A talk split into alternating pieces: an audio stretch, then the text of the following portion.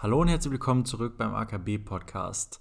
Wir sind wieder zurück aus unserer Winterpause und ähm, ja, wir starten jetzt in die zweite Staffel ähm, des Podcasts und ähm, ja, wir haben einen neuen Jingle, wir haben neue Mikrofone und wir haben natürlich auch wieder viele neue Gäste für euch geladen. Zu Beginn jetzt direkt eine Spezialfolge in Kooperation mit dem Q Summit von der Uni Mannheim. Ich habe zusammen mit dem Gabriel von Q Summit den Maximilian Zoller interviewt. Maximilian ist ein Mannheim-Alumni und ein ehemaliges AKB-Mitglied. Er hat schon bei McKinsey, bei Morgan Stanley, ähm, bei Flyer Alarm und bei Termondo gearbeitet. Und außerdem hat er einen MBA-Abschluss von Stanford. Ähm, es war eine sehr, sehr interessante Folge zusammen mit dem Gabriel und dem Maximilian und ähm, wir hatten sehr viel Spaß dabei und ich hoffe, dass ihr genauso viel Spaß auch bei der Folge habt und bis in zwei Wochen.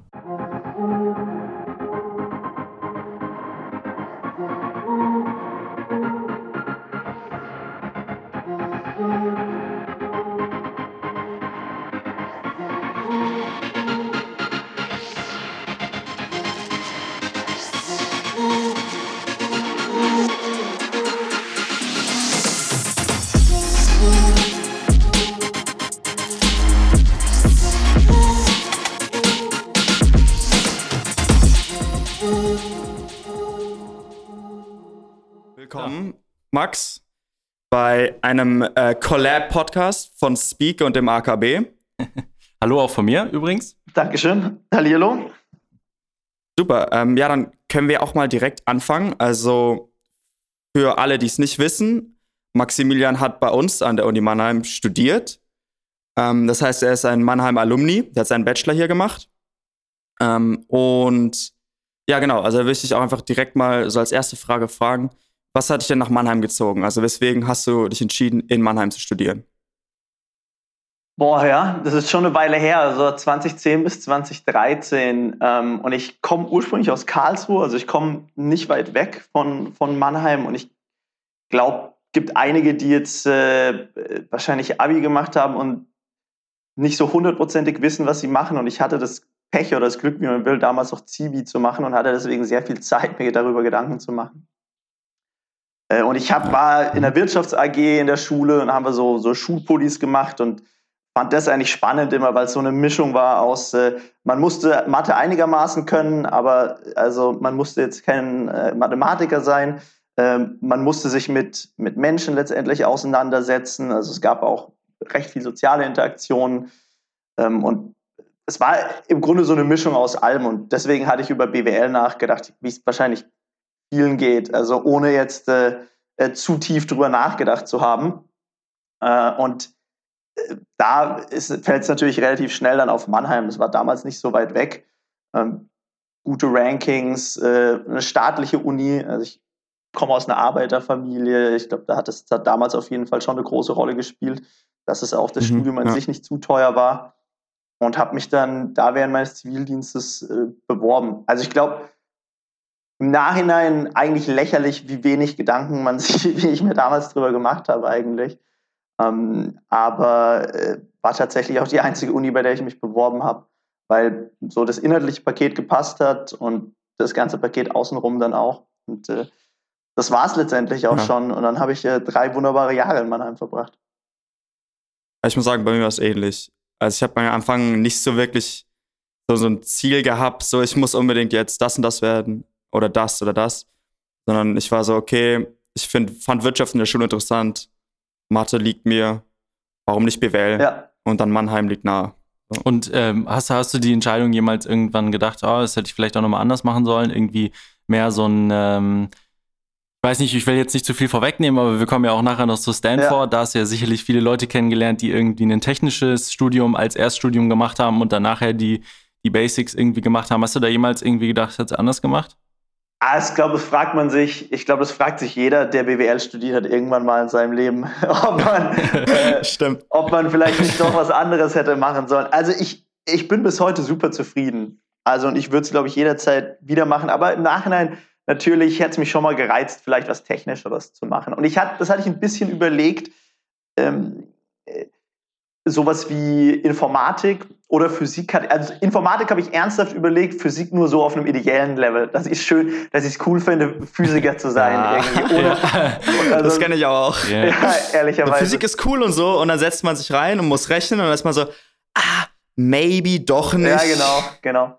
So, ich meine, die, die Ergebnisse, also wenn man irgendwie erfolgreich in Physik sind, dann das ist äh, auf jeden Fall, äh, das ist brutal, was man da für, ein, für einen Einfluss haben kann oder ja, ähm, was man macht. Aber ich glaube, die Realität ist halt doch recht weit davon weg. Aber Informatik habe ich mich schon ernsthaft damit auseinandergesetzt. Aber auch da, ich meine, da du jetzt Stanford schon genannt hast, das wäre, glaube ich, in den USA einfacher gewesen, weil Computer Science dort ist, ist nicht wie Informatik mhm. hier. Ich habe mich dann echt mal auch mit so einem Informatikcurriculum auseinandergesetzt und das ist schon sehr trocken. Also erstmal ganz viel Mathe, bis man anfängt zu programmieren, dauert zumindest Karlsruhe, wo ich damals geschaut habe, dauert auch eine Weile. Und das ist in den USA schon viel anwendungsorientierter. Also da, äh, ich habe zum Beispiel auch den ersten Kurs, den so die ganzen Freshmen dort machen, auch gemacht, CS 106. Und das hat extrem viel Spaß gemacht. Und das machen die dort in ihrem ersten Jahr, was so eine Orientierungsstufe für viele ist, ähm, weil USA ist College und Oberstufe so ein bisschen eins. Und ich glaube, dann wäre es vielleicht schon eine andere Geschichte gewesen. Aber in, in Deutschland, mhm. wo ich eben damals geschaut habe, da äh, ist es halt schon viel theoretischer nochmal. Und ich glaube, von daher äh, war die Entscheidung schon richtig. Aber ja. Ähm, wieso, ja. wieso hast du es dann nicht weiter forciert? Also hast du es dann weiter forciert mit Informatik? Oder?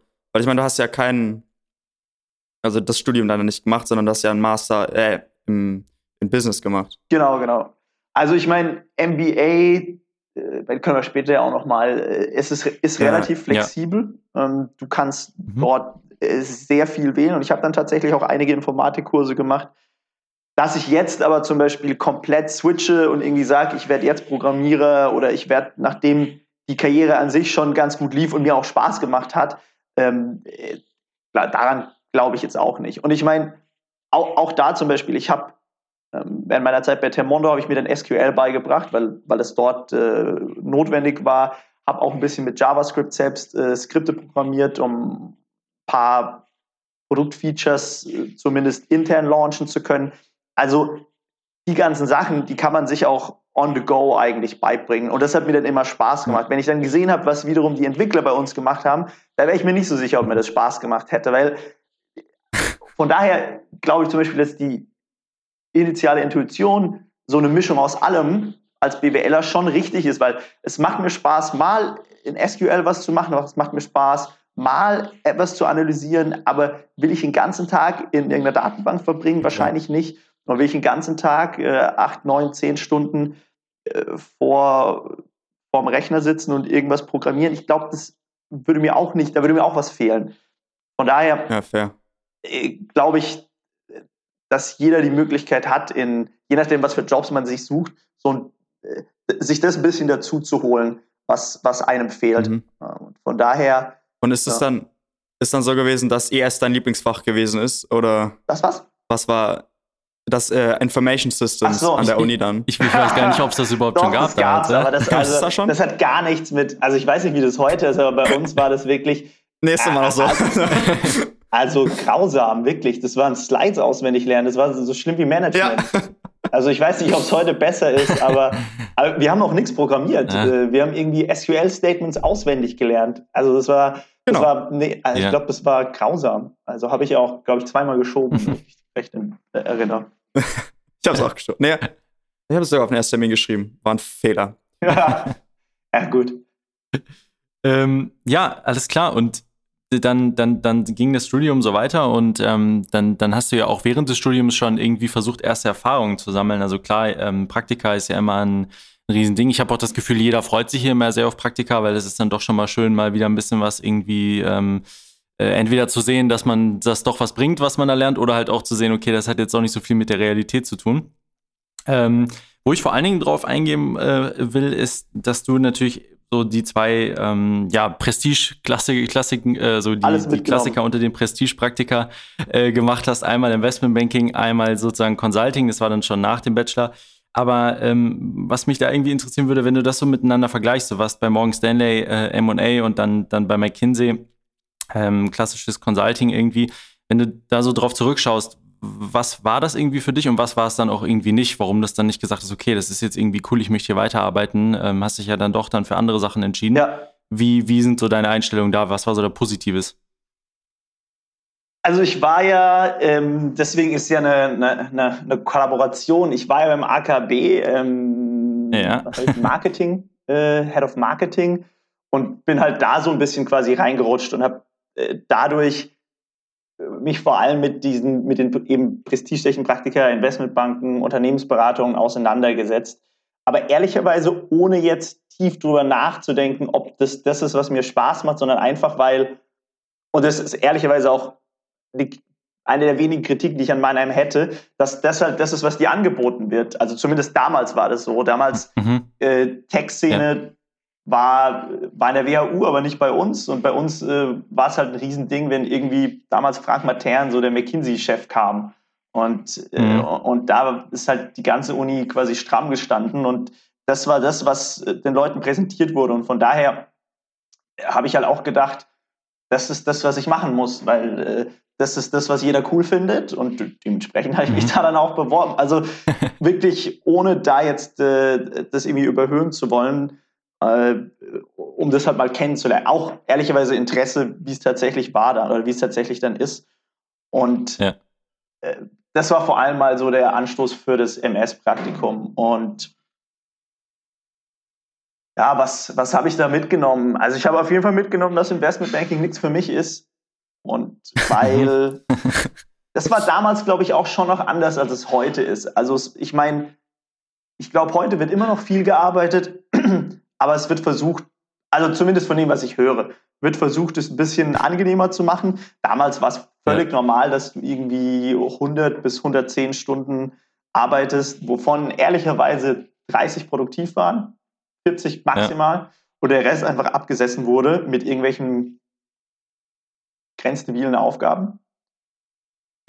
Äh, also, oder, keine Ahnung, Newsrun, also Sachen, die man heute automatisieren könnte. Ne? Also zum Beispiel, äh, wenn äh, beliebte Aufgabe für Praktikanten war es, im Newsrun für 100 Firmen zu machen. Das heißt, du, du gehst auf die Firmenwebseite und äh, mhm. schaust, was die letzten Pressemitteilungen waren und aktualisierst damit ein Pitch-Deck von 100 Firmen.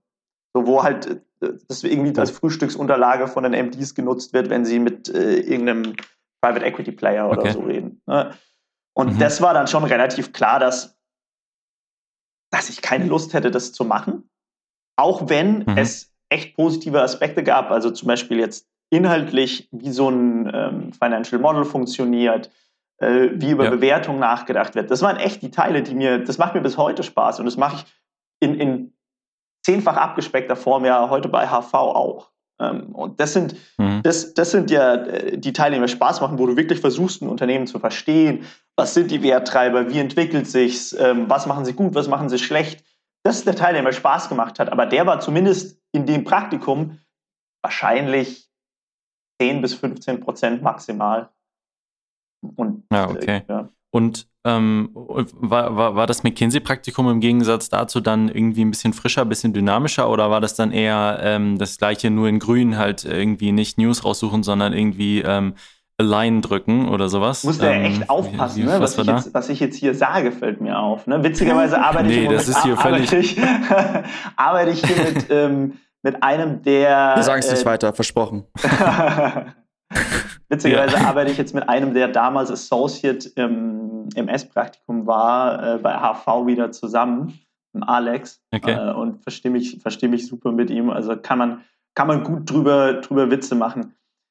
Aber ja, McKinsey war sicher anders, weil, ne, ich meine, weiß nicht, ob ihr da schon gearbeitet habt, aber was in der Investmentbank natürlich schon ist, ist, du bist halt so in deiner Gruppe, in deiner, in deiner Analyst-Gruppe mit, ich war in Frankfurt, das waren damals, glaube ich, so zehn Leute. Das sind mhm. halt die Leute, die du dann siehst über den Tag. Ne? Und du hast ja jetzt auch nicht viel Interaktion, gerade als Junior oder vor allem nicht als Praktikant mit, mit irgendwelchen externen Partnern oder externen Kunden. Da bist du ja maximal weit weg. Und das mhm. war schon ein Element, was mir bei McKinsey oder bei Beratung viel besser gefallen hat, dass du eben draußen bist bei Kunden, du, du sprichst mit denen, du hast auch gegenüber externen Leuten eine gewisse Verantwortung, während bei Investmentbanken das ja eigentlich ist, dass du möglichst weit davon weggehalten wirst. und äh, ja. eigentlich nur die MDs oder, oder ein bisschen darunter nennenswerte Interaktion haben, aber auf jeden Fall nicht als Analyst oder als Praktiker. Von daher hat der, der, ich sag mal, der soziale Aspekt eigentlich ähm, viel, viel besser gefallen. Aber ein paar Sachen haben sich da auch nicht, nicht geändert letztendlich oder waren da auch nicht groß anders. Ähm, mhm. Das Projekt war damals bei einer großen Versicherung ähm, in Paris, was sich cool angehört hat. Also ist ja auch, ich meine, Paris eine super Stadt, ne? also das habe ich gerne mitgenommen. Aber letztendlich ja. war es ja. schon so, dass, dass da sehr viel dass die Leute sich sehr viel mit sich selbst beschäftigt haben. Ne? Du hast im Grunde äh, ein Projekt für eine interne Business Unit gemacht, äh, die so ein bisschen Grabenkampf gegen eine andere Business Unit geführt hat. Und es kam mir okay. teilweise so eine Mischung aus, ich weiß nicht, ich hatte, weiß nicht, wie es bei euch war, wir hatten im Abi mussten wir Kafka lesen und äh, hat mhm. mich so eine Mischung aus Kafka und Stromberg oh, cool. teilweise. Also weil die Leute sich auch alle gegenseitig gehasst haben, wie bei Stromberg. Ähm, und ich zumindest, also entweder ich war zu blöd oder es war wirklich echt sehr schwer zu verstehen, was wir eigentlich machen. Also so dieses Kafkaeske, dass du irgendwie, du machst jetzt eine Präsentation, um irgendjemanden zu überzeugen, aber ich verstehe nicht, wie das im Gesamtkontext irgendwie funktioniert. Also so dieses kleine Rad in einem so einem großen Konstrukt zu sein, äh, fand ich fand also, ich damals jetzt nicht so spannend. Muss ich auch ehrlicherweise sagen, das hängt natürlich brutal ab von dem Projekt, auf das du kommst. Ne? Also ich glaube, ich habe also da hat so ein bisschen so der der Bezug gefehlt oder wie? Äh, ja, also so, also wenn ich mein, du dann in diesem Projekt gearbeitet hast. Das Projekt war Callcenter Outsourcing. Also es war jetzt auch nicht das Inspirierendste. Ja. Ne? okay. so, und, und, des, und ja. deswegen, ich habe ja viele, viele Freunde, die, die in Beratung arbeiten, die auch super happy sind. Ich glaube, es steht und fällt halt mit dem Projekt. Und ich hatte halt ein Projekt, was jetzt inhaltlich echt nicht so sehr spannend war. Und dann ist es wirklich schwierig, mhm. Begeisterung, Begeisterung dafür aufzubauen. Ähm, ja. Zumal, ähm, glaube ich, auch man auch da nicht so brutal, also du kannst autonomer arbeiten als in einer Investmentbank, aber es, du, du wirst natürlich schon, es ist schon noch sehr hierarchisch und also zu Recht, ne, weil als Praktikum machst du im Zweifelsfall echt viel kaputt. Äh, von mhm. daher äh, verstehe ich das, warum das so ist, aber das hat mich dann doch ein bisschen gestört, muss ich sagen. Also du hast ja auch, jetzt mal so ein bisschen mehr ins Allgemeinere zu kommen, du hast ja auch, du hast ja relativ viele Praktika gemacht. Also du warst ja auch noch bei Procter Gamble, ja. ähm, dann warst du was ja noch zu Flyer-Alarm, das, das war, dann weniger ein Praktikum als mehr. Das war weniger ein Praktikum als mehr eine langjährigere Arbeitserfahrung. Aber davor halt, ähm, hast du die Praktikum eher so genutzt, als ich probiere mal aus, schau, ob es mir gefällt und wenn nicht, dann lass, dann mache mach ich was Neues. Oder war es jedes Mal wirklich so, dieses Praktikum will ich unbedingt machen, weil das interessiert mich gerade richtig und das ist mein Ziel und dann merkst du währenddessen, ah nee, ist doch nicht so meins. Ähm, ja, noch, noch viel naiver oder viel, viel, viel einfacher tatsächlich. Was gibt's in Mannheim? Investmentbanken, Unternehmens, damals Investmentbanken, Unternehmensberatung und Corporate. So, das sind die Sachen, ja. die dir angeboten wurden damals. Und wie gesagt, das, ich hoffe, das ändert sich mittlerweile und ich hoffe, das ist mittlerweile anders, weil es gab ein paar Leute, die sind zu Rocket gegangen, aber das war so, hä, Rocket Startups, was machen die denn? Ähm, also es gab auch keine Role Models dafür letztendlich. Also was angeboten wurde, war halt, oder was bekannt war, war Investmentbank, Unternehmensberatung, Corporate. Und dann waren das halt die Praktika, die man gemacht hat. Ne? Äh, mhm. Und mhm. ohne sich, also ohne richtig drüber nachgedacht zu haben, jetzt, okay, was, was sind denn, also was gefällt mir eigentlich? Also was sind denn die, was sind die, die Jobs, die mir gefallen könnten? Ehrlicherweise konnte ich das aber auch nicht wissen, weil ich habe nie davor gearbeitet. Ne? Von daher äh, war es im Grunde, ich probiere halt die Sachen mal aus und äh, äh, schaue mir, was davon gefällt. Und ich habe halt jedes Mal gelernt, was mir gefällt und ich habe auch jedes Mal gelernt, was, was mir nicht so gefällt. Und ich okay. glaube, wenn ich, wenn ich mir da ein bisschen mehr Gedanken gemacht hätte und vielleicht ein bisschen mehr abseits des Weges geschaut hätte, hätte ich das auch schneller rausgefunden. Mhm. Ähm, da nochmal kurz, um auf das, auf das Flyer-Alarm zurückzukommen. Ich fand das schon interessant, auf jeden Fall, äh, wenn man das so sieht in deinem Lebenslauf. Ähm, das ist ja schon eine sehr, sehr andere Geschichte dann nochmal als das vorher. Was hat dich da irgendwie gereizt? Ich sag mal so, jetzt grob gesagt, bei Flyer Alarm geht es auch äh, nur um Flyer, jetzt um es mal ja. runterzubrechen, aber äh, du hast natürlich eine viel größere Aufgabe irgendwie da. War das eine sehr intensive Zeit für dich, so als Assistant to CEO? Ja, ich meine, wenn ich das mal ein bisschen zusammenfasse, äh, oder zu, also so die Erfahrung oder was ich da halt, was damals quasi mein Fazit war, ist, dass mir gefallen hat jetzt in, in dem Umfeld von jetzt Beratung oder Investmentbank, dass man da sehr viel, sehr schnell und sehr viel lernt. Das fand ich gut. Mhm. Was mich ein bisschen gestört hat, war, man ist nicht wirklich selbstständig.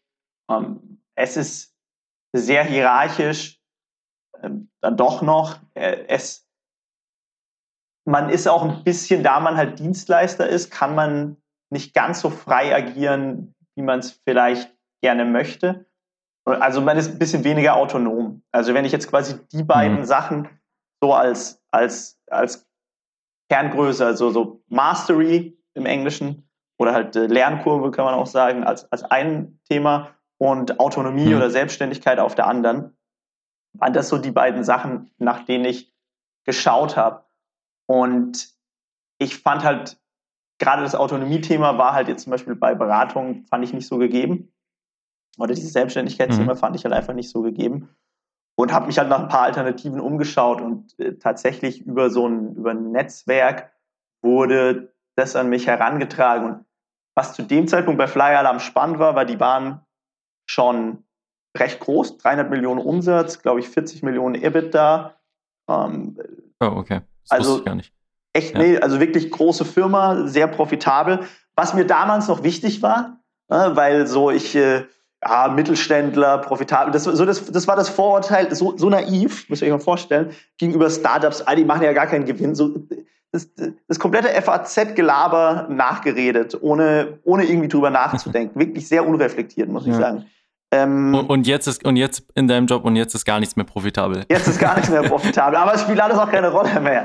Nee, ähm, ja. ich glaube, man, man äh, können wir ja später drüber reden, aber ich glaube, dass äh, da halt so dieser deutsche Pessimismus äh, oder diese Konservativismus, äh, da halt mir so ein bisschen Strich durch die Rechnung gemacht hat. Die sind ja alle hier. Hello Fresh, ehemalige HV-Portfoliofirma, halbe Milliarde Gewinn jetzt, ne? nachdem hm. es ihnen jahrelang hm. vorgeworfen wurde. Das gleiche ja auch Zalando. Aber hm. ich, ich, ich weiche ab. Ja Letzt, letztendlich waren das die beiden Sachen und ich hatte halt gedacht, so Flyer-Alarm äh, ist so eine gute Mischung aus. Es ist kein Startup, ähm, weil das ist mir ein bisschen zu riskant noch, aber es ist auch noch nicht so ein riesen Corporate. Ähm, ich arbeite für ähm, CEO, der zu dem Zeitpunkt, der kam von Bertelsmann, der Markus, ähm, da ging zudem so ein Thema, dass der, der Inhaber und Geschäftsführer hat sich so ein bisschen zurückgezogen und hat quasi professionelles Outside-Management geholt. Also wie so ein, ein bisschen wie so ein äh, Private Equity Buyout, ohne dass Private Equity Player ist. Also du sagst, du, du hast jetzt mhm. genug gemacht, hast die Firma geführt zehn Jahre und jetzt holst du jemand, äh, der es quasi für dich macht und der holt sich ein paar Leute rein, viele so aus dem Bertelsmann-Umfeld, um den ganzen, den ganzen Konzern, das ganze Unternehmen ein bisschen professioneller aufzustellen und auf, äh, auf Wachstumskurs weiter zu, weiterzubringen. Das war quasi so die, die Story. Und das fand ich halt deswegen also spannend, weil das im Grunde viele Boxen getickt hat einfach. Ne? Also du, mhm. dynamisches Umfeld, äh, immer noch ein dynamisches Umfeld, ähm, nicht mehr so riskant wie ein Startup, ähm, aber gleichzeitig äh, recht autonom und äh, oder zumindest Versprechen von Autonomie, weil du nicht so lange Entscheidungswege hast wie jetzt irgendwie in einer Beratung oder in einer, generell in einem Dienstleistungsjob. Mhm. Das war so der Hintergrund. Und die, also die, die Haltung war früher schon ein bisschen anders. Also so gegenüber Startups und dieser ganzen Szene und sowas. Ja, 100%. Also wie du es so berichtest, so, da war jeder irgendwie eher viel kritischer, als es jetzt ist. Also jeder ist irgendwie hier, redet man über die neuesten Startups, ja. HelloFresh und so weiter. Also. Aber überleg mal, das war 2013. Zalando ist 2014 an die Börse. Erst. Ähm, ja. hm. Noch damals verlustreich. So der größte, ich glaube, weiß gar nicht, ob Deutschland schon ein großes Unicorn zu, der, zu dem Zeitpunkt hatte. So die Startups, das war was, äh, das gab es im Silicon Valley und in Deutschland gab es die Samba, die Sambas, die halt alles mit der WHU gemacht haben. Das war aber damals auch, da haben die gerade erst, gut, Groupon hatten sie schon, das war so der erste Hype. Ist, ist hm? City Deal, oder? Genau. City Deal war, glaube ich, das erste Unicorn, oder? Genau, das, ja. Genau, aber die sind ja City Deal, dann wurde das Groupon, die sind aber nicht in Deutschland an die Börse, sondern in, äh, in USA ja. an die Börse. Das heißt, es war eigentlich auch mehr eine amerikanische Firma zu dem, zu dem Zeitpunkt. Das war so das erste Thema, die waren dann auch mal an der Uni und als irgendwie das schnellst wachsendste Unternehmen der Welt. Aber Groupon mhm. ist jetzt auch nicht so das Modell gewesen, wo man extrem viel, ähm, extrem viel Begeisterung dafür aufgebracht hat. Und war zum Beispiel auch, also hier auch ähm, äh, Lea Kramer, äh, war damals zum Beispiel auch mhm. nicht präsent, obwohl sie damals bei Groupon recht, recht hoch war.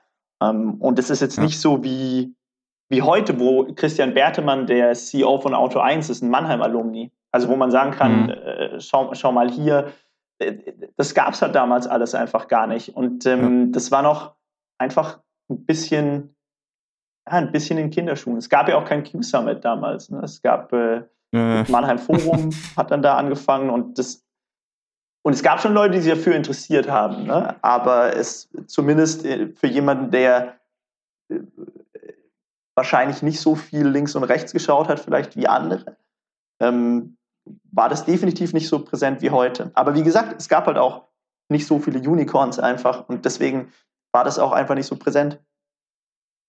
Ja, gut. Okay, gut. Also nach, nach Fly Alarm bist du ja dann zu äh, Termondo gekommen. Da warst du dann bist du auch länger geblieben. Also ich glaube, drei Jahre waren es, richtig? Ja. ja. genau. Und ähm, kannst du kurz einfach kurz sagen, was, was du bei Termondo gemacht hast, was Termondo generell so gemacht hat? Ja. Termondo ist im Grunde digital oder vertikal integrierter äh, Heizungsbauer, ähm, der Kunden über das Internet gewinnt und Heizungen einbaut mit eigenen Handwerkern. Das heißt, der Konkurrent ist quasi der Heizungsbauer um die Ecke und Thermono bietet das Ganze auf quasi im 21. Jahrhundert Level an. Das heißt, du kannst ein Angebot telefonisch anfordern, äh, anstatt hingehen zu müssen und äh, den, mhm. den, Keller anzuschauen und dir nach vier, vier Monaten oder vier Wochen ein Angebot zu schicken. Ähm, mhm. Haben wir einen Algorithmus gebaut oder hat Temono einen Algorithmus gebaut, den, mit dem du mit so ein paar Parametern füttern kannst und der dann ein Angebot ausspuckt. Mhm. Und äh, genau, die Installation ist natürlich ganz normal durch Handwerker, aber auch danach ähm, bist du äh, quasi telefonisch betreut, ähm, bis Branchen- oder bis äh, markenunabhängig, äh, im Gegensatz zu den Handwerkern, die üblicherweise von einer Marke quasi gesponsert werden. Das heißt, so im, ja. im, im Grunde in den USA gibt es so das Sunrun-Modell für Solaranlagen, ähm, im Grunde das für, für Heizung. Also schon aber ein Startup war das, oder? Ja. Oder ja, mhm. eben, okay, gut. Das war dann so dein erster Kontakt mit der Startup-Welt, würde ich sagen. Oder genau. weil ich meine, Fly Alarm war ja. Ja, kein Startup mehr. Aber, aber auch also, noch. Ja. Auch noch, auch noch relativ sicher, oder? Also, ähm, ich sag mal so, dass, dass, dass das grobe Modell des Heizungseinbaus, das funktionierte ja, ja schon vorher ja. Ähm, und dann so irgendwie durch Digitalisierung skalierbar ist immer noch so ein bisschen, äh, da war es auch noch ein bisschen zurückhaltend. Naja, ich meine, also äh, als ich kam, waren das so 50 Leute, als ich gegangen bin, waren wir, glaube ich, 350. Also äh, oh, brutale, brutale Wachstumsphase natürlich mitgenommen. Also ehrlicherweise würde ich sagen, dass Thermondo echt schon auch äh, ein großes Wagnis schon eher war, weil es ist ja mhm. ein bewiesenes Geschäftsmodell wäre ja E-Commerce. Wo du weißt, ja, das funktioniert, also das war dann ja 2015, als ich gewechselt habe, da brauchen wir jetzt niemand mehr erklären, dass E-Commerce funktioniert. Ne? Das ist, das ist relativ ja. etabliert.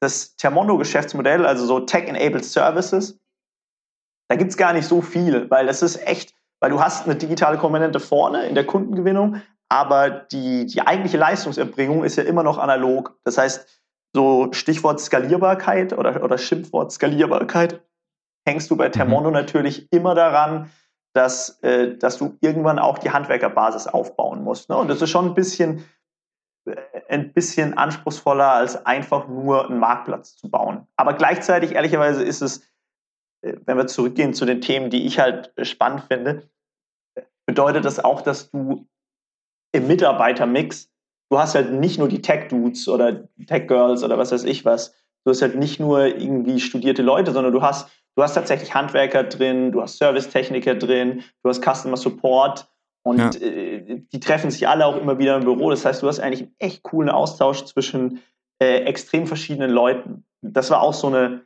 äh, so eine Sache, die ich die ich nach einer Weile ja, gelernt habe. Also es gibt so, ich habe ja gesagt, Mastery Autonomy, so ein drittes Thema, was mir nach einer Weile halt bewusst war, war äh, in, ist jetzt auch aus dem MBA-Studium geklaut, aber da nennen sie es Interconnectedness. Also inwiefern mhm. fühlst du dich den Mitarbeitern oder deinen, deinen Kollegen verbunden? Und äh, das ja, ist schon eine halt Sache, die, die ich super Kreise spannend kann. fand, weil du halt nicht nur mit jetzt Uni Mannheim und WHU-Land zu tun hast, sondern du hast echt ein, ein, sehr breit gefächertes ähm, Spektrum. Mhm. Hast du bestimmt viel gelernt. Du bist ja als, als Venture Developer eingestiegen ja. und dann ähm, bist du dann, hast dich relativ schnell hochgearbeitet zum Managing Director. Ähm, kannst du mal so kurz erzählen, was war deine Erwartung, als du da angefangen hast? Also war das ja. dein Ziel, da dich so richtig hochzuarbeiten oder? Nö, ich wollte eigentlich, ich wollte, ich wollte einen ruhigen Lenz mir machen. Ähm, nee, ach was, natürlich. ähm, also ehrlicherweise war, äh, wir haben jetzt ja gar nicht so, so sehr darüber geredet, warum ich von Flyer Alarm weg bin, aber im Grunde war das echt schon eine Enttäuschung, muss ich sagen. Ne? Also ich bin ja nach einem Jahr weg, es war ja nicht mein Plan, nach einem Jahr zu gehen. Äh, das hat sich einfach ergeben, weil äh, der, ich hatte ja gesagt, das war so ein Inhaber, ne, dem alles gehört. Und der ist dann auf Markus quasi äh, CEO-Position übertragen hat. Aber da kam nach einer Weile raus, dass wir wollten halt einen relativ aggressiven Wachstumskurs fahren. Wir wollten investieren, wollten Ausland stärker expandieren. Dass das eigentlich nicht das war, was, was jetzt der Inhaber, dem auch noch 100% gehört, glaube ich, bis heute, äh, wollte. Ne? Der wollte eher so ein bisschen das Wachstum verwalten, vielleicht nicht zu sehr investieren, im Grunde äh, das halt als, als extrem gutes äh, Cashflow-Business benutzen. Und mhm. dadurch war natürlich auch dieser dieser Appeal, den ich am Anfang so beschrieben habe, war dadurch halt auch ein bisschen weg. Ne? Also es war, das heißt, du bist nicht mehr in der Firma, die irgendwie stark wächst, sondern du bist in der Firma, die so ein bisschen äh, das Erreichte verwalten sollte. Und deswegen war mein Hauptziel, plus ich, ich musste zwischen Würzburg und Berlin pendeln und das ging mir echt auf die Nerven, weil Würzburg ist eine super schöne Stadt zum Studieren, aber so als Young Professional ist echt ziemlich langweilig. Ähm, mhm. Das heißt, war hatte das Ziel, in ein dynamisches Umfeld zu kommen und äh, nach Berlin. Und deswegen äh, hatte ich da gesprochen und fand halt bei Termondo äh, hat mir extrem gut gefallen. Und deswegen war mein Ziel einfach, mich erstmal da zu etablieren. Inwiefern haben wir ganz am Anfang mit, mit Philipp, meinem, meinem Chef, nur ganz grob besprochen eigentlich. Also, was es für Möglichkeiten gäbe. Ne? Also, wenn man ins Ausland ja. ginge, dass man da jemand bräuchte oder äh, je nachdem, was sich eben an Projekten auftut. Und Venture Developer war deswegen auch eher so eine, so eine Konzession. Es gab halt ein paar Projekte, äh, die man, die man, die rumlagen, die ich mir dann, um die ich mich dann gekümmert habe. Und daraufhin haben sich dann quasi die Anschlussaufgaben ergeben. Also jetzt so die erste Aufgabe, oder eine der ersten Aufgaben war es zum Beispiel, Finanzierungslösungen für Heizungen zu finden. das war so ein Projekt, was ich hatte, was man da probiert hat, was teilweise geklappt, teilweise nicht geklappt hat. Aber ja. daraus ist dann quasi, bin ich dann quasi Head of Sales für eine Region geworden. Und mit diesem Wissen über das Finanzierungsprodukt haben wir am Ende auch ein Finanzierungsprodukt oder ein Leasingprodukt gebaut, selbst gebaut, weil wir gesehen haben, dass das, was es von Banken gab, nicht gepasst hat. Und so bin ich dann auch mhm. MD. Ich war ja nicht Geschäftsführer von ganz Temmono, ich war Geschäftsführer dieser, dieser Finanzierungseinheit. Ne? Mhm, okay, okay. Und haben wir das quasi und designt, gebaut und gelauncht. Also so äh, hat sich das eigentlich echt sehr mm, ja, organisch eigentlich ergeben. Also es war nicht so, dass wir von Anfang an gesagt haben, das sind jetzt die drei Steps, sondern wenn ich das mache, passiert das. Ähm, in, insofern ist es bei einem Startup sicherlich weniger planbar als, als bei äh, jetzt einer Beratung oder, oder einer Investmentbank, wo du ja weißt, ja. wenn du es nicht verkackst, bist du nach und hast äh, du dir, das und das. Ja, äh, hast du dir, sorry, äh, Tormondo ausgesucht, einfach nur, weil du wolltest unbedingt ein Startup gehen? Oder gab es auch noch so einen spezifischen Grund, weil dich jetzt dieser Bereich von Energie oder von mir aus Heizungen auch sehr interessiert hat? Ja. Oder? Ah, sehr schön, perfekt. So, ich habe jetzt ja Mastery, Autonomy, Interconnectedness äh, habe ich jetzt hier abgehakt. So, der vierte, der vierte. Ja, wir, der vierte wir, Punkt, wir, machen das hier professionell. Ich, ich merke schon, perfekt vorbereitet. Nee, der vierte Punkt ist, ist ähm, äh, Purpose, so ein bisschen. Und was, also ich habe mir ein paar andere Themen angeschaut, zum Beispiel Watchmaster, das ist jetzt, ich weiß gar nicht, ob es die noch gibt. Äh, das war ein anderes Thema, was ich mir angeschaut hatte. Ähm, und es gab halt, es gab halt drei Sachen, die ich an Termono spannend fand. Das eine war, äh, dass du ein Umfeld hast, wo du, du hast internationale Entwickler, aber du hast halt auch Handwerker. Ähm, wie gesagt, ich komme aus einer, aus einer Arbeit- und Angestelltenfamilie, deswegen war mir das eigentlich sehr nah und fand ich die Idee und finde es nach wie vor echt eigentlich cool, da ähm, was zu machen, was quasi so beide Welten ein bisschen verbindet. Also das ist so, das ist ein Grund. Ähm, dann extrem wichtig, menschlich. Also Philipp, Philipp Pauster, der CEO, ist nach wie vor jemand, der, den ich als mein, einen meiner Mentoren bezeichnen würde. Und ich habe mich super mit ihm verstanden, finde ihn nach wie vor eine, eine, beeindruckende Persönlichkeit.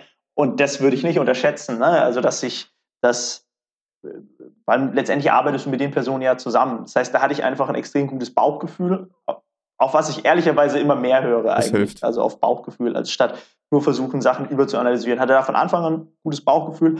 Und dann gab es halt noch den, quasi das i-Tüpfelchen, dass Termondo im, schon damals eigentlich ganz stark das Thema Nachhaltigkeit, in ihrem Fall Energieeffizienz, vorantreibt und du in dem ähm, äh, quasi im, im, im Big Picture letztendlich eine Lösung für äh, oder gegen Klimawandel auch arbeitest. Äh, und äh, das war damals schon dazu gehört, aber das war damals, auch vor sechs Jahren, noch gar nicht so, also jetzt ist es, jetzt kannst du dem Thema nicht mehr entkommen. Vor sechs Jahren mhm. auch schon, aber es war noch nicht so top of mind, wie es, heute bei Leuten ist. Ähm, ja. Aber das war schon damals immer zum Pitch von Termondo gehört und äh, ist natürlich auch eine,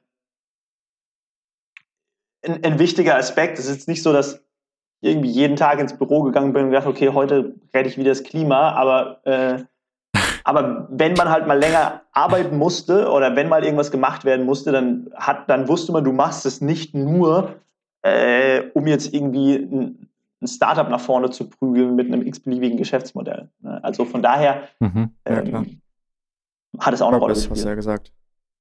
Mhm. äh, wir gucken hier gerade across the room. Äh, was mich, also was man dann sozusagen, was auch ein bisschen ungewöhnlich ist, finde ich, ähm, oder es ist nicht klassisch, es ist in den USA klassischer, aber in Deutschland gibt es eher weniger, dass du dann gesagt hast, nach drei Jahren Geld verdienen oder beziehungsweise zu dem Zeitpunkt hast du ja sogar schon länger Geld verdient dann, aber nach drei Jahren wirklich eingearbeitet, okay, ähm, ich möchte jetzt noch mal wieder zur Uni gehen ja. eigentlich, ähm, auch wenn Stanford vielleicht jetzt nicht das Klassischste ist, aber warum hast du dich dafür entschieden? Also warum generell, ich gehe jetzt nochmal zur Uni, ähm, was ja sicherlich dann auch, ähm, also auf jeden Fall auch ein finanzieller Aufwand ja. dann natürlich an der Stelle war. Ähm, und warum, warum Stanford? Ich glaube, da muss ich wieder zu meinem Gap hier zurückspulen, äh, ne? zu hier äh, Procter und McKinsey. Ich habe damals ein GMAT gemacht, weil auch damals ich eigentlich noch gedacht habe, ah ja, ich mache einen Master, weil das macht ja jeder. Also hm. nicht jeder, aber haben viele einen Master gemacht und dann mache ich halt auch einen Master. Ähm, habe GMAT gemacht und mich dann so während meiner Praktika damit auseinandergesetzt und habe eigentlich keinen Master gefunden, den ich auch nur ansatzweise interessant fand, weil diese ganzen generalistischen Master äh, wären echt so, also ich habe sie am Ende nicht gemacht, das war meine Wahrnehmung da. Jeder, der es gemacht hat, das ist keine Beleidigung äh, an, an, an die Person. das war einfach meine, ich, ganz ungefiltert, also meine Überlegung damals. Und das ist, ja. diese generalistischen Master sind, äh, da lernt man nicht so viele andere Sachen. Und Spezialisierung habe ich damals eigentlich nichts gefunden, was mich irgendwie äh, äh, gereizt hätte. Also jetzt irgendwie ein Finance Master, aber ich wollte ja nicht unbedingt irgendwie einen Finance-Bereich. Einen, einen, einen Tech Master gab es damals ein bisschen, aber noch nicht so wirklich. Und dann hätte ich mich auch gefragt, was, dann wäre ich am Ende ja trotzdem, ich wäre ja kein Programmierer, was, was, was, auf was würde ich dahin studieren? Und hatte mhm. damals dann schon gedacht, okay, äh, alles, was ich machen wollte, also äh, jetzt irgendwie, wenn ich Beratungen machen wollte, ich, hätte ich zu, kann ich zu McKinsey gehen, wenn ich äh, äh, äh, Corporate machen will, dann kann ich zu kann ich zu Procter gehen. Das war ja so damals meine Welt. Ich kann ja alles jetzt nach dem Bachelor machen. Warum soll ich da einen Master machen? Dann, also zumindest beruflich hätte es sich nicht gelohnt. Und hatte dann halt gedacht, okay, dann schieb's mal auf. Die mit gilt ja fünf Jahre. Und kannst dir überlegen, ob du in drei, vier Jahren vielleicht ein MBA machst, wo dann der Vorteil wäre, A, du erschließt dir nochmal eine andere Gegend. Also USA sind, als Mannheimer hat man eigentlich keine Connections in die USA und es kennt auch kein Mensch da drüben. Ähm, ja. Das heißt, man erschließt sich rein netzwerktechnisch, also ganz funktional gesprochen, nochmal äh, anderes, anderes Set an Personen sozusagen. Mhm. Inhaltlich habe ich mir damals schon gedacht und im Nachhinein war das echt einer der Haupttreiber, nochmal die Gelegenheit nach so drei, vier Jahren ein bisschen innezuhalten. Da war ich dann auch 28 und überlegt, okay, jetzt habe ich ein bisschen gearbeitet, was sind denn die Sachen, die mir wirklich Spaß machen? Also was ist denn äh, auch ein bisschen über Entscheidungen reflektieren, also tatsächlich so, so ein Personal Development Thema. Und das dritte ist einfach nochmal im Ausland leben. Ne, das waren so die, das waren so die drei Sachen. Also gibt es natürlich, das kann ich jetzt noch beliebig ausführen, aber das waren so die drei. Überlegungen einfach. Ähm, und das, ja, das vierte Thema, aber das gehört eigentlich ins Personal Development, sich tatsächlich nochmal außerhalb des, des Arbeitsumfelds, des Arbeitsdrucks, sich mit Themen auseinandersetzen zu können. Also ich habe dann, weißt du, interessiere mich auch für Geschichte, ich konnte einen Geschichtskurs dort einfach nehmen, ich konnte so einen Design Thinking Kurs nehmen, Sachen, ganz ehrlich, neben einem Job das zu machen, kann man machen, aber also zumindest ich habe da, also mir fällt es nicht einfach, solche Sachen nebenher zu integrieren. Ähm, mhm, und, äh, wenn, ja. wenn, wenn, du jetzt nur, ähm, wenn du jetzt, sage ich mal, mit, mit drei Worten einfach deine Zeit, dein Stanford beschreiben möchtest, ich, man kann sicherlich für Stunden darüber sprechen. Das ist wirklich ein, äh, sage ich mal, ein super interessanter Ort mit super vielen interessanten Menschen. Aber wenn du jetzt einfach mal sagen würdest, wie war es irgendwie, ähm, irgendwie so kurz beschrieben, ja. was, was würdest du da sagen? Ich glaube, fachlich war ich, äh, hat es meine Erwartungen übertroffen. Ähm, ich, äh, genau, okay. fachlich Erwartungen übertroffen. Ähm, Kultur und, und vor allem kulturell, ehrlicherweise. Also, das ist nochmal komplett was mhm. anderes, dass die Denke der Amis nochmal was komplett anderes ist als, als bei uns, das habe ich echt unterschätzt. Also, ich glaube, mhm. das sind so die beiden Themen von der Gegend an sich, also so ganz Silicon Valley. Ich meine, ich bin ja letztendlich auch wieder in Deutschland, muss ich sagen. Ist schon krass, was für eine Maschine sie hingebaut haben. Aber äh, gab es auch einige Aspekte, wo ich jetzt, also weiß ich, man denkt, man kommt da hin und man denkt, äh, du bist irgendwie in der Gegend, wo irgendwie die Autos rumfliegen und äh, äh in der Gegend in Zukunft, in der Gegend, wo, wo letztendlich Zukunft gebaut wird. Davon merkt man im Alltag echt wenig. Ne? Also das war, glaube ich, fast ein bisschen underwhelming. Das Wetter ist echt gut, muss ich sagen. Also kann ich mich nicht beschweren. Aber von der ja. Gegend an sich, muss ich sagen, war ich äh, neutral, würde ich jetzt mal sagen. Weiß nicht, ob das kurz genug war, die Beschreibung, aber ich habe es mal versucht. Ja, ja, nee, ist gut, ist gut. Alles top. Ja, und nur so für mein Interesse jetzt, also war der Bewerbungskom der, der Bewerbungsprozess sehr kompliziert oder also wie, wie lief das dann ab? Musstest du da irgendwelche Tests ganz viele machen ja. und Interview Interviews und jede Menge Motivationsschreiben? Also ich, die Amis, äh, bei, zumindest, es ist nicht mehr so üblich wie vor, auch, bei, auch in den USA ist der MBA ähm, nicht mehr so üblich wie jetzt vor 30 Jahren, wo es im Grunde äh, eine Voraussetzung war, dass du ein MBA hattest, um irgendwas äh, Leitendes zu machen. Aber da es dort doch üblich ist, haben die meisten Unis ein relativ standardisiertes äh, äh, Verfahren, das üblicherweise besteht, du musst ein GMAT machen, du musst zwei, drei Essays schreiben, du musst zwei, drei Empfehlungsschreiben einreichen, äh, je nach Uni. Und äh, dann haben sie im Bewerbungsprozess an sich recht viele äh, kleinere Fragen.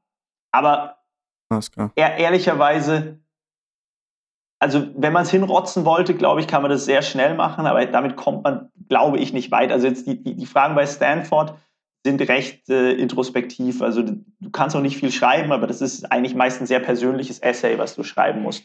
Und mhm. das ist das, was am längsten gedauert hat, weil du, weil das so Fragen sind, die man, glaube ich, nicht so, also es ist nicht so, ein, also die gehen halt stark ins Persönliche und da kannst du nicht so eine oberflächliche, ja. oberflächliche Antwort geben, wie, wie du bei so einer Walk Me Through Your CV Frage gibst. Und ich glaube, das ist das, ja, was, was wahrscheinlich am längsten gedauert hat. Und dann das Gespräch auch nochmal unterschiedlich von Uni zu Uni. Bei Stanford gibt es ein Gespräch mit einem Alumni. Das ist aber, das ist aber nur ein weiterer Datenpunkt. Also es ist nicht so, dass die Person dann entscheidet, ob du reinkommst oder nicht. Ne? Die sammeln halt verschiedene Datenpunkte und dann wird vom, vom Adcom am Ende entschieden, wen die zulassen und äh, wen nicht, nach welchen Kriterien auch immer. Kannte, kannte, man, äh, kannte man deine Alumni? Also hast du zufällig mit, was weiß ich, Peter Thiel oder Retastings oder sowas gesprochen? Nee, nee, nee, nee, das sind deutsche, das sind deutsche, das sind deutsche Alumni. In meinem Fall war das Klaus Henkes, also, der okay. arbeitet aber schon Ah, okay. Also äh, zum Beispiel, es gibt die deutsche Stanford-Community ist noch nicht so groß. Die wurde jetzt erst in, in, in den letzten Jahren groß. Ähm, weil Stanford, zum Beispiel in Harvard, die machen ja 1000 Leute pro Jahr, Stanford 400. Das heißt, deutlich einfacher. Also mhm. plus Harvard ist deutlich näher an Europa, Stanford ist deutlich näher mhm. an Asien. Ja, und deswegen hast du, hattest, glaube ich, ein, zwei Deutsche pro Jahr. Mittlerweile ist es deutlich mehr, sind es fünf, sechs, sieben ähm, pro, pro Jahrgang.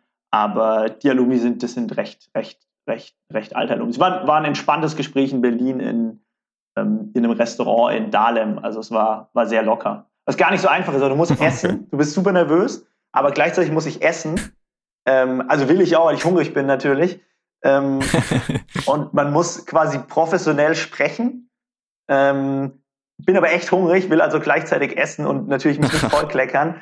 Ähm, äh, ganz interessantes Setting auf jeden Fall. Aber ich hab's anscheinend nicht komplett verkackt. Ja, an, anscheinend. auf jeden Fall nicht. Ähm, genau, und nach, nach Stanford, also nachdem du sozusagen innegehalten hast und mal dich ein bisschen ausgefächert hast in verschiedene Be Bereiche und Interessen und so, ist, bist du dann ja auch bei ähm, HV, HV Capital gelandet. Und ähm, ja, kannst du mal kurz erklären? Also ich, ich denke mal, das ist schon so eine Kombination von allen so deinen Interessen am Ende gewesen. Aber sag mal du deine Perspektive. Also warum ja. bist du dann da hingekommen? Genau, also ich hatte, ähm, bin hin und hatte eigentlich jetzt nicht unbedingt den Plan, ins in VC-Bereich zu gehen. Wollte im Grunde was im Startup, aber halt äh, entweder selbst was gründen oder, oder in einem Early-Stage-Startup äh, quasi mitmachen ist aber echt nicht einfach, sich einen Überblick zu verschaffen, wenn du die Gegend gar nicht kennst, wenn du die Mechanismen gar nicht kennst. Würde ich heute, glaube ich, auch anders rangehen. Aber ja. ein, ein, Kumpel hat mir damals gesagt, weißt du was, du solltest mal mit VCs sprechen, weil äh, die haben einen Überblick über das, was passiert. Ähm, ich wollte damals mir so im Cleantech-Bereich Themen anschauen. Sprich doch zum Beispiel mal mit dem und dem und dem. Und habe ich dann gemacht, habe mit VCs gesprochen und fand eigentlich nach so zwei, drei Gesprächen viel spannender, mit, mit äh, den VCs zu sprechen, als mit den Startups, an denen sie mich am Ende, an die sie mich dann am Ende weitergeleitet haben. Was ehrlicherweise, glaube ich, ja. auch an den Startups lag. Ähm. Aber äh, da bin ich im Grunde auf die Idee gekommen, ob es nicht vielleicht spannend wäre, ein Praktikum im VC-Bereich zu machen. Und äh, eine, mit der ich gesprochen habe, die hat bei Energy Impact Partners gearbeitet, EIP. Das ist der, der weltgrößte Energy-Focused Fund, also Energy-Focused im Sinne von, äh, dass sie alles, was irgendwie mit Energie, also sie haben zum Beispiel auch in Data Enterprise SaaS Startups investiert, weil äh, das für Netzbetreiber mhm. wichtiger wird. Also es ist relativ breit definiert, aber alles so mit dem Thema. Und bei denen habe ich dann Praktikum gemacht ähm, vor zwei Jahren und ähm, hatte das Glück, dort von Anfang bis Ende einen Deal mitzumachen. Trifactor, das mhm. ist auch ähm, ja. announced worden vor eineinhalb Jahren oder so. Das, das, war aber noch in San Francisco, oder? Das war in San Francisco, genau. Ähm, Trifactor, Data Cleaning, ja. Enterprise SaaS, also auch hat nichts direkt mit Energie zu tun. Aber ich fand's, fand den Prozess super spannend, weil du ähm, bei, also bei einem, bei einem Startup ist es ja so, gerade bei Termondo, ich habe dann war dann Experte für dieses Energy Financing, Contracting nennt sich das. Also da bin ich in den Bereich gegangen und war da der absolute Experte innerhalb von Termondo, aber auch, äh, äh, aber auch extern. Wenn es irgendeine Frage gab, kam das an mich. Da war ich halt der eine Experte für den Bereich. Und das ist spannend bis zu einem mhm. gewissen Grad, aber irgendwann, irgendwann hört es halt auf. Ne? So, dann kann man sagen, ich mache jetzt meine Karriere in dem Bereich oder vielleicht schaue ich mir doch nochmal was anderes an. Ähm, und was ich da im Praktikum halt fand, dass du schaust dir viele verschiedene Bereiche an, musst auch tief in den Bereich reingehen und den tief verstehen, ohne dass du jetzt aber da komplett limitiert bist. Also diese, die Neugierde, die ich habe, kann ich mich immer wieder in andere Bereiche einarbeiten. Das war so das, das ja. intellektuell herausfordernde und intellektuell spannende, was ich, was ich eigentlich da, äh, was mich da gereizt hat. genau. Und so stelle ich mir das auch irgendwie vor bei VCs. Hm? Also stelle ich mir das auch irgendwie vor bei VCs. Also du hast so ein bisschen so diesen Blick von oben und in verschiedene Bereiche und sowas. Schon sehr cool. Ja. Und also fand ich das grundsätzlich spannend und dann war aber halt noch, und das hat sich echt brutal gedreht. Damals in Stanford hat halt jeder auf Europa wirklich, äh, äh also immer noch, aber im Grunde so ein bisschen ge gelästert und ah, die kriegen es doch sowieso nicht hin, die Tech-Szene gibt es doch nicht, ähm, ihr mit euren mhm. paar Unicorns. Und ich war, ich war im Europe Club involviert und habe da echt brutal dagegen geschossen, was mich mega genervt hat einfach, ne? dass, dass, dass die äh, quasi uns nicht ernst nehmen. Und äh, mhm. Äh, das war so ein Grund, warum ich dann gedacht habe, okay, eigentlich ähm, ist dann doch perfekt, wenn ich, äh, wenn wir vielleicht nach, zurück nach Europa gehen und dort quasi helfe oder, oder mich in dem Tech-Ökosystem engagiere letztendlich. Ja. Und das fände ich ja viel besser als irgendwie der, der 20, der, der 20.000. VC in, in, in der Bay Area zu sein. Und äh, daraufhin habe ich dann, das war Sommer 2019, war ich dann auch ein paar Wochen in Berlin und habe mit einigen VCs gesprochen und mit HV hat es eigentlich gleich gefunkt. Und äh, das, das war so, das war letztendlich der Hintergrund. Und witzigerweise seitdem besser ein Büro in äh, Europa aufgemacht, Sequoia ein Büro in, in äh, Europa oder in London, in London aufgemacht. Oder? Ja, genau. Und, aber ich habe vor einem Jahr noch mit einem, mit einem, der bei Sequoia arbeitet, äh, Partner ist, war ich bei so einem Dinner, also es war so, also es gibt es genau wie in Mannheim, aber dann halt mit, mit jemandem von dort. Und der halt gesagt hat, dass mhm. er, dass Europa ähm, äh, es niemals hinbekommen wird, dass Europa schei scheiße. Was hat er gesagt? Ich, ich krieg's Wortlaut nicht mehr zusammen. Aber dass, dass du im Grunde das komplett vergessen kannst, weil es totreguliert ist. So, und dann zwei Monate später das Announcement. Da habe ich echt überlegt, ob ich dem was, ich dem was schreibe. Also aber nur, um es euch zu verdeutlichen, da musste ich, da musste ich schon einiges hinnehmen und äh, musste ich einiges schlucken. Und deswegen ist es witzig, wie schnell das sich jetzt äh, gedreht hat, sobald sie merken, dass, ja. dass es hier auch Geld zu verdienen gibt. Wer zuletzt lacht, lacht am besten, ne? Ja, ja, ja gut, ich meine, äh, noch ist nicht vorbei, aber. Äh, ja, genau, ist nicht vorbei. Ja, ja. aber ähm, genau, ich glaube, der, der Trend geht in die richtige Richtung und das sehen jetzt auch alle Amis so. Ja, und ähm, würdest du jetzt abschließend sagen, du, du bleibst jetzt auf der, auf der Geldgeberseite oder geht es auch nochmal zurück in irgendwie eine operative Rolle in der Zukunft? Also ich glaube, das hat, ähm, ich glaube, jeder VC, also wenn du den Job ernsthaft machst, glaube ich, hat man ja, ähm, macht man das ja auch, weil man brutalen Respekt einfach vor Unternehmern hat. Ne? Und ähm, man das gesamte Thema äh, komplett faszinierend findet. Von daher will ich das nicht ausschließen gerade der ich einen Operator-Hintergrund habe, dass ich, dass ich irgendwann mal in die Richtung wieder gehe. Aber jetzt für mich intern, mhm. äh, ich bin im Moment echt äh, super happy, macht total Spaß. Ähm, habe ich jetzt direkt keine Pläne. Aber ich glaube, das ist sowas, was man, keine Ahnung, was ich wahrscheinlich in ein, zwei Jahren mich dann mal äh, fragen, fragen muss. Ob ich, weil ich glaube, wenn man sieben, acht Jahre im VC ist, ich glaube, dann ist man irgendwann unemployable. Sondern da musst du wirklich selbst was gründen, einfach nur, aber dann kannst du nicht mehr rauswechseln. Ähm, Alles also glaube ich nicht. Okay. Ähm, aber wobei, wer weiß. Ja. Aber äh, letztendlich äh, bin ich im Moment super happy. Aber ich glaube, die, die Frage stellt man sich oder muss ich mir in, keine Ahnung, ein, zwei Jahren mal stellen. Ähm, ja. Ja. Aber ist schon denkbar natürlich. Ja, also weil ich glaube, ich glaub, wenn, wenn nicht, dann, dann würde man wahrscheinlich auch was falsch machen, weil äh, das müsste einen ja schon reizen eigentlich. Hm. Ja. ja gut, dann kommen wir jetzt auch langsam zum Ende so zu den letzten Tippfragen, die wir eigentlich immer so stellen. Ähm, meine Frage wäre, also was würdest du Studenten empfehlen, wie sie ihre Praktika suchen sollen oder beziehungsweise ob sie sich da wirklich so durchprobieren sollen oder schon gezielt solche Praktika nehmen, um dann diese, diese Skills, die man halt in diesen verschiedenen Bereichen lernt, ähm, zu übernehmen und dann am Ende zu sagen, okay, gut, hier durch die Übersicht habe ich gemerkt, das ist das, was ich will. Ja, also ich glaube grundsätzlich, so eine Mischung ist, ist echt, ist, ist eine gute Idee. Also ich halte nichts davon, drei Beratungspraktika zu machen. Verstehe ich nicht. Also außer, außer man sagt, du willst auf jeden Fall Beratung machen. Dann, dann, dann, ich hoffe, das hat jetzt keiner von euch gemacht. nee, aber nee. Ich, ich, ich, ich, also außer man sagt, man, man will es halt, man, man will es halt manchmal, dann ist es völlig fair. Ansonsten, glaube ich, ist so, so eine Mischung ganz gut. Wenn ich zurückdenke bei mir, ich, ich weiß nicht, inwiefern das, ich weiß ja nicht, wie es heute in Mannheim ist, also ob jetzt die Tech-Szene irgendwie prominent ist, ob man weiß, hoppla, da passiert ja auch was, glaube ich, kann ich jedem nur, äh, jedem nur raten,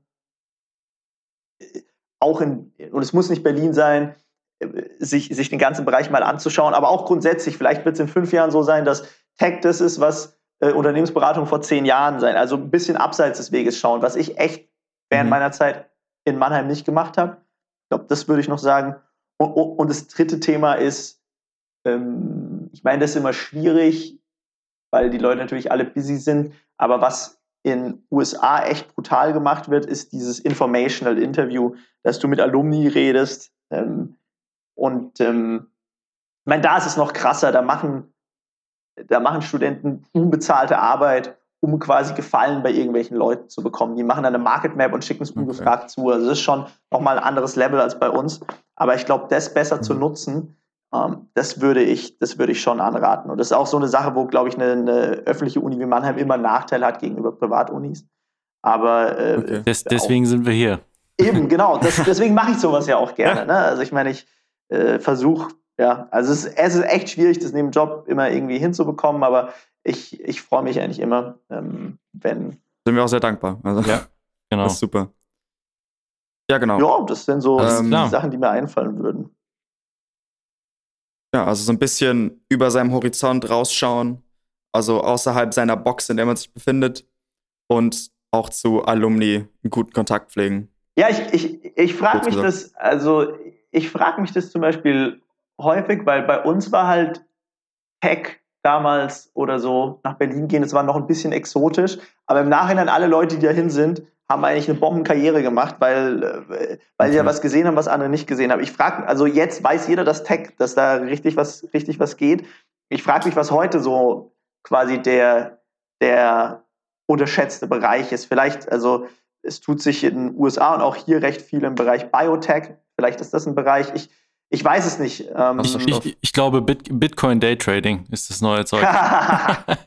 Nein, aber, aber ungelogen, zum Beispiel Blockchain, das ist ja echt mal, das war so ein Hype-Thema. Und jetzt ist Bitcoin echt wieder oben. Aber eine Weile war das ja auch so am Abflachen. Und jetzt siehst du zum Beispiel, das ist schon interessant, jetzt siehst du ja so, es gab die So Rare-Runde, also rund um das Thema Collectibles, erste Anwendungen, also oder Firmen, die auf Blockchain aufgebaut werden. So jetzt in einem Vertical, keine Ahnung, was draus wird, aber, aber das stimmt schon. Aber ja, Bitcoin Daytrading.